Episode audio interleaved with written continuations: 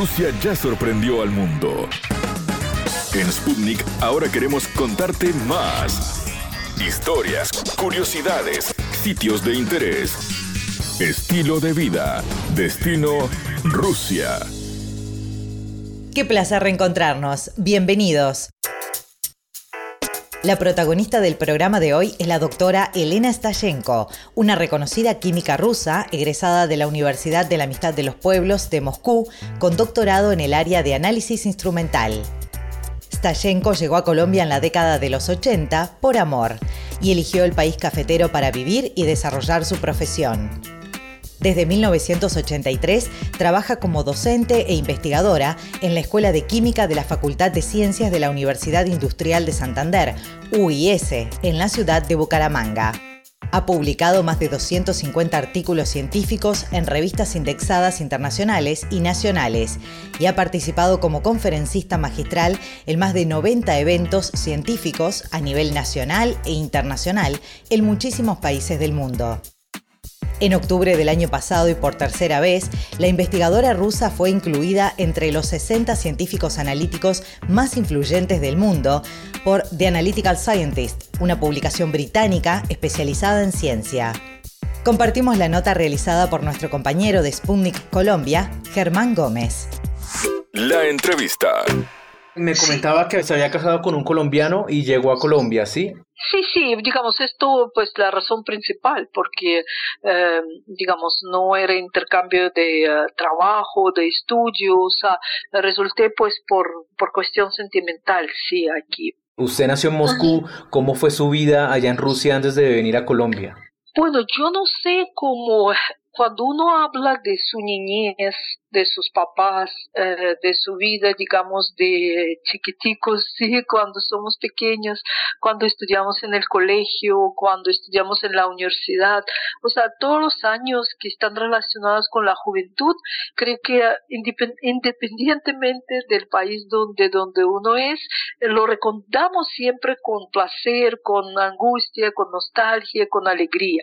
Mi vida ha sido muy feliz en, eh, pues en aquella época se llamaba la Unión Soviética, sí, porque realmente, pues no, eh, Rusia es desde 91, en 1900.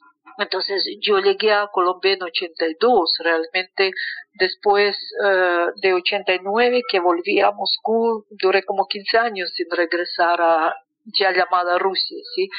Pero eh, la Unión Soviética para los que estudiamos en el colegio, en la universidad, pues ha, ha sido para nosotros siempre un sitio de formación, ¿sí? de formación de buenos profesionales, de buenos científicos, porque he tenido muy buenos profesores, el colegio, la universidad, practiqué deporte, sí, durante 15 años, soy máster en patinaje, eh, pero bueno, no seguí esta línea, seguí la línea de ciencia, pero realmente lo que puedo recordar de mi vida en la Unión Soviética, cosas bonitas, sí, o sea, mis papás que también han sido científicos, sí, o sea, puedo recordar, eh, bueno, la naturaleza, sí, los amigos, o sea, yo creo que siempre eh, la niñez, la juventud, sí, adolescencia, siempre lo recordamos, pues, como algo que mentalmente regresamos a este tiempo para cargarse de energía. Entonces yo tengo pues muy buenos recuerdos, añoro mucho, eh, eh, en alguna época viajaba, pues ahora por COVID no, pero eh, he viajado todos los años, sí, a sitios donde nací, caminando por Moscú, caminando por librerías, museos, he llevado grupos de estudiantes varias veces a Moscú, porque pues guardo muy tiernos recuerdos. Sí, obviamente Rusia de hoy no es lo que he vivido yo, es otro país, sí, o sea, otra mentalidad, otras costumbres, sí, pero otros valores, mm, si se puede decir. Pero bueno, es la patria de uno, sí. Pero llevo mucho, muy, mucho tiempo aquí en Colombia. Entonces ya soy como una, una emulsión, sí, del pasado y del presente, y bueno, es como complicado, sí. Aquí me llaman la rusa, cuando llego a Rusia me dicen la colombiana, sí, o sea, eh, entonces realmente eh, somos mm, expatrios, o sea, que realmente no somos ni de aquí ni de allá, es una condición muy complicada, eh, pero con mucho ahínco, con mucha dedicación, o sea, trabajo aquí en Colombia y considero que este país también merece, todo lo que hacemos aquí estudió eh, química siguiendo un poco los pasos de su madre. ¿Cómo era la relación suya con su mamá en ese campo, digamos, de, de, de lo profesional, de lo que ella representaba para usted? Mi mamá ha sido química clásica, trabajó en el instituto. Mi papá y mi mamá ya no viven, sí, o sea, eh, papá fue físico, pero después también estudió derecho y entonces eh, fue subdirector del Instituto de Criminalística, sí, entonces en todo caso eh, ha sido pues experto en balística, con conocimiento de ingeniería, de física y mamá química analítica, pero ella trabajó en el Instituto de Caucho, sí, o sea, un instituto de materiales poliméricos y realmente ambos trabajaron en institutos de investigación que ya no existen. Uh, entonces yo de pequeña, o sea, iba al laboratorio de mi mamá, al laboratorio de mi papá, sí, entonces como que eh, ya tenía muy claro que pues me gusta la ciencia y que esto es el camino, eh, pero me gustaba también matemática, me gustaba cartografía, geografía, o sea, otras cosas, miles de cosas me gustaban, me siguen gustando, pero eh, la autoridad un poco y la influencia de mi papá ha sido mi mamá, sí, perdón, ha sido prevalente. Entonces, bueno, estudié química. Y bueno, los papás siempre decían, o sea, cualquier cosa que tú hagas o estudies, hágalo, hágalo bien, ¿sí? Y verdaderamente muchas cosas no nos gustan porque desconocemos, ¿sí? O no sabemos del asunto. Pero cuando tú empiezas a estudiar cualquier objeto de estudio eh, vuelves a enamorarte de esto y eso es muy importante. Entonces, aunque pues fue muy influenciada por mi mamá para estudiar química, pues no me arrepiento, sí, y bueno, la estudié y seguí pues los pasos de mis papás y yo creo que si estuvieron vivos hoy en día, pues yo creo que estarían alegres de verme pues ah, ejerciendo esta profesión. Fue muy difícil escoger entre la química y, y, el patinaje sobre hielo que también practicaba en esa época.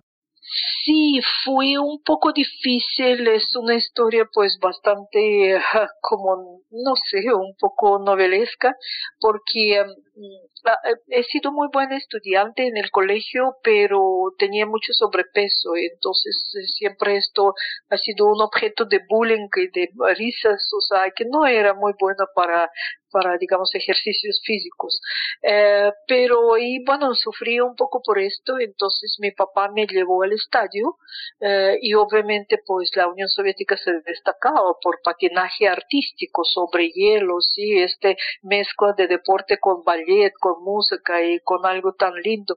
Pero cuando el entrenador me vio, pues yo no respondía a los criterios de, de un patinaje artístico y dijo que pues la niña no está adecuada para este tipo de actividades.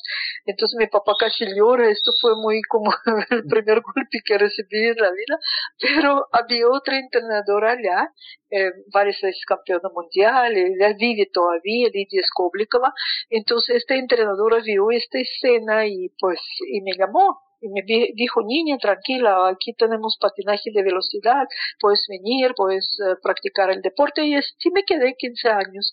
Uh, pues llegué a, a, a máster, pero bueno, no seguí porque realmente el deporte profesional consume todo el tiempo, eso ya es como hay que dedicar vida a ella, a ello. Y mm, digamos, y a mí me gustaba pues seguir estudiando, entrar a la universidad, hacer carrera científica, pero tengo muy buenos recuerdos y el deporte ha sido para mí muy importante porque me organizó mucho, sí, o sea, realmente me disciplinó mucho eh, y también pues eh, enseñó un poco la superación, sí, o sea, porque no es que siempre tenemos que ganar en esta vida, pero también esforzarse para ser mejores, esto enseña mucho el deporte. Quisiera que vayamos a ese 1982 cuando usted decide eh, venir a Colombia, se enamoró en Rusia y cómo fue esa idea de, de venir a Colombia, sobre todo un país que no conocía, no hablaba español. ¿Cómo fue esa decisión? Sí, no sé, es una locura de locura de juventud, sí, porque cuando tú tienes 20 años, ¿qué no haces? Pues hay personas de mayor años que hacen también locuras, pero bueno, esto fue, mm, no sé, fue espontáneo, fue como eh, algo que, bueno, fue también curiosidad, fue también rebeldía de, de, que todos los jóvenes tenemos como probar, eh, bueno, ver otro mundo. Sí, o sea, nosotros en la Unión Soviética no hemos tenido pues muchas salidas al extranjero. Eh, es ahora que uno en Internet sabe todo, sí, se entera de todo y ve cualquier parte del mundo. Eh, yo viajaba por el mundo en el mapa, sí, en el globo terrestre, eh, pues hacía viajes mentales. Entonces, sí era pues muy difícil para mis papás porque pues yo soy hija única y bueno, ellos también fueron hijos únicos, es una familia demasiado pequeña, entonces, eh, y bueno, ya tenía mi primera hija y, y pues para ellos ha sido un trauma muy difícil. Eh, no sé, pues me atreví, es cierto lo que tú dices que no se tenía mucho conocimiento, sí, de que en la Unión Soviética teníamos más nociones, más contactos, más conocimiento de México, de Argentina, sí, o sea, unos lazos tradicionales, sí, o sea, culturales. Eh, Brasil, sí, se conocía. Es cierto, Colombia pues ha sido pues muy poquito conocida y apenas eh, viví en esta época el boom de literatura latinoamericana. García Márquez ha sido traducido, o sea, rápidamente al ruso y todo el mundo lo leía. Entonces esto eran como de pocas, pocos conocimientos que tenía, ¿sí? Y obviamente llegar a un país donde tú no hablas el idioma es difícil, sí, o sea, muchas cosas hay que imaginar, muchas cosas asustan, muchas cosas no entiendes, entonces inventas cosas lo que te parece que entendiste y, bueno, eh, el idioma es muy importante para vivir en otro país, o sea, en un país extranjero. Eh, entre más rápido aprende uno, más pues fácil se vuelve la vida y adaptación, ¿sí? Porque hay que adaptarse. Hay un imaginario y es que los rusos son un poco rígidos y, y en Latinoamérica eh, las personas son un poco más eh, festivas o abiertas. ¿Cómo fue ese, es, de pronto ese choque cultural cuando llega a Colombia? Sí, yo, yo, sí, yo creo que estos son también estereotipos, sí, o sea, con 50 mililitros de, uh, de vodka, pues el ruso es más latino que latino, o sea, eh, también alegre y todo, pues es inicialmente de pronto la pinta más serio, más como distante. Eh, la gente hablan de que no nos sonreímos, que cuando iban a Rusia en esta época, pues todo el mundo como serio, sin sonreír. Pues eso, son, eso también se ve en Europa, sí, estos son como patrones culturales, pero si uno no sonríe cada tres segundos no quiere decir que no es una persona alegre, sí, o sea, la alegría es mucho más profundo que mostrar los dientes, sí. Entonces, eh, yo personalmente soy persona alegre, sí, por lo menos uh, hasta en el colegio los profesores me regañaban porque se, yo me reía mucho, demasiado. Pero yo soy, considero que soy persona en todo caso alegre, sí, o sea, de pronto yo diría que las mujeres rusas son más como más más amables, más sociables, más alegres que los hombres, sí, o sea, también hay que tener en cuenta la historia de Rusia. La historia de Rusia no es, eh, digamos, no son islas caribeñas, sí, llenos de eh, flores, eh, digamos, sol, mar, pues es un clima, es un clima frío, es un clima de no muchos soles, temperaturas bajas. Rusia, después la Unión Soviética ha sufrido guerras, pérdidas, lágrimas, sí, tenía que luchar mucho para salir adelante el país. Entonces todo esto marca, marca, eh, digamos, uh, el carácter, sí, de nacional. Doctora, también su historia tiene un elemento y es que usted decide hacer ciencia en Colombia y no en Rusia, digamos teniendo en cuenta que Rusia es, un, es una potencia a nivel mundial y Colombia pues es un país incipiente, incluso económicamente. ¿Cómo ha sido esa experiencia de, de hacer la ciencia y de estar en una universidad como la UIS, pues tan importante en el país, eh, en Colombia. Sí, sí, cuando yo llego, pues obviamente no teníamos laboratorios de investigación, o sea, solo se hacía docencia, porque lo que distingue a una universidad obviamente son posgrados, eh, la investigación que tenemos que hacer, o sea, publicar, eh, todo esto llegó a Colombia. Lo que pasa es que pues en 80 cuando llegué todavía pues era muy incipiente, después cuando volví de doctorado en 89 aún pues estaban pocos doctores, pero hoy en día ya no ya tenemos equipos, infraestructura eh, envidiable, o sea, llega gente de otros países más desarrollados y dicen que eh, pues hay buen equipamiento, no en todas las universidades, no en todos los laboratorios, pero para, ahí vamos, ¿sí? Eh, y hay que luchar por esto, ¿sí? El mundo ya está bastante globalizado, si nosotros antes teníamos que viajar a otros países a conseguir bibliografía, comprar libros, hoy en día en línea conseguimos mucha cosa, eh, el Internet, globalización, pues eh, junto con sus momentos negativos que todos sabemos, ha sido también un, parte de progreso, ¿sí? Yo creo que lo bien que me hizo pues la educación de mi país pues está dando frutos pues uh, a 10.000 kilómetros pero realmente tenemos que mejorar este mundo, tenemos que mantener estos valores que son muy importantes, valores de conocimiento, de, ser, de sacrificar a veces por el otro, sí, para de dar más, no ser tan egoístas, sí, y donde la ciencia también puede mejorar la vida de las personas. Hasta aquí, Destino Rusia. Gracias por acompañarnos.